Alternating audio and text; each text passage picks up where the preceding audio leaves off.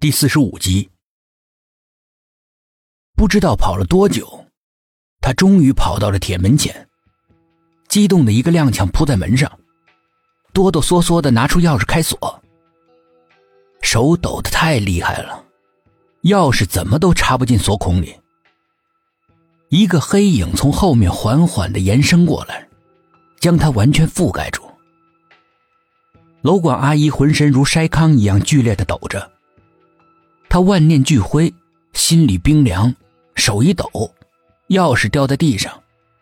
他那张因为极度害怕而扭曲的、叫人惨不忍睹的脸慢慢的转了过来，眼睛越瞪越大，脸上的表情也越来越惊恐。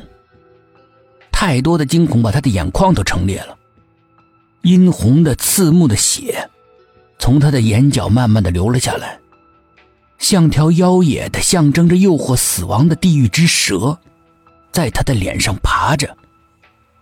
他的面前，那个一袭白袍、白布蒙面的高挑的人，举起了一把寒光四射的斧头，向着楼管阿姨的头砍了下来。就在临死前的那一刹那，楼管阿姨突然伸手拉下那个人蒙在脸上的白布，难以置信的、艰难的从牙缝里挤出两个字。是你！一道寒光闪过，血像夜空中绽放的烟花一样四射。薛品涵刚刚睡着，就被一阵莫名的心悸惊醒。醒来的时候，心脏仍然剧烈的跳动着，不安、烦躁，毫无征兆的闯进他的心房。尽管很疲惫，他却一秒在床上也躺不下去了。那种不可言喻的。让他心慌的感觉越来越强烈，像一只利爪一样在他心里面抓的生疼。是苏应真出事了吗？这个念头如一道闪电一样在他脑子里划过，他慌忙的跳下床，连拖鞋也来不及穿好，就直奔苏应真的房间。真真，真真，他在门外敲着门，心急如焚的喊着。回答他的是无尽的沉默。让人担心的沉默。他顾不上许多，砰的一下把门撞开。月光如水，从窗户外静静的洒了进来。月光之下，苏应真安然的躺在床上，睡得正香。苏品涵大大的松了口气，迟疑了一下，他轻轻的关好门，走到苏应真的床前，慢慢的坐了下来。虽然苏应真和他共事已经半年多了，不知道是出于害羞还是傲娇的心理，他真的从没好好近距离的仔细观察过他。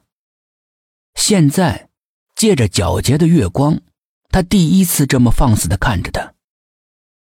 他如月光美人一样沉睡，连睡觉的姿势都让人怦然心动。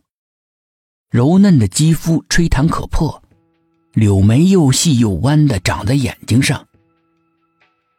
那双平日里灵动的墨黑的眸子，此刻慵懒的闭着。长长的睫毛微微上翘，带着几分柔软的气息。一张粉色的小嘴半开半闭，怎么看，都怎么有一种摄人心魄的诱惑力。真让人想一亲芳泽。想到这里，薛品涵的脸腾的一下如火烧般通红。自己三更半夜的跑到女孩子的房间不走，已经是失礼了。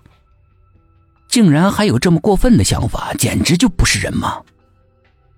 他心里面暗骂了自己一句，立刻活的站起来，像逃也似的迈开两条修长的腿，三步并作两步的走出房间，把门关好。随着那砰的一声关门声，房间里的小卫生间的门也被人从里面推开了。一个俊美无比的少年走了出来，接着，出来一个小个子的中年男人。他虽然长得很普通，但是眼神极为的阴冷。被他看一眼，估计活人身上也要结冰了。此时，那个中年男人正用那双阴冷的眼睛注视着那风华绝代的少年。少年视而不见，但那绝不是害怕，更不是躲避，而是轻蔑。不屑一顾。你为什么要阻止？难道你不知道教主很想让他死吗？那个中年男人不仅眼神阴冷，连他的声音都含着刺骨的冰冷，冰冷中带着浓浓的诡异。